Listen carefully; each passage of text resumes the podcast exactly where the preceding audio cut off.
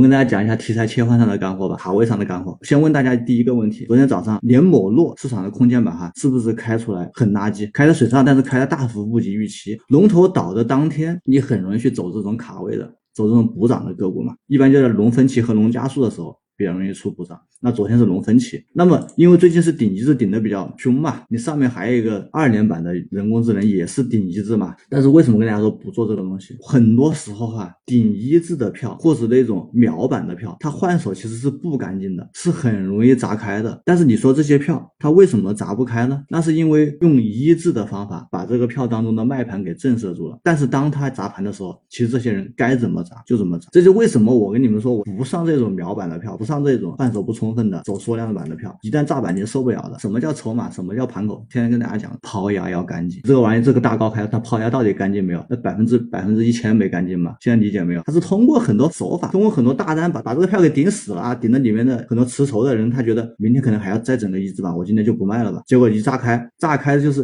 一致性的卖点，那这东西怎么玩？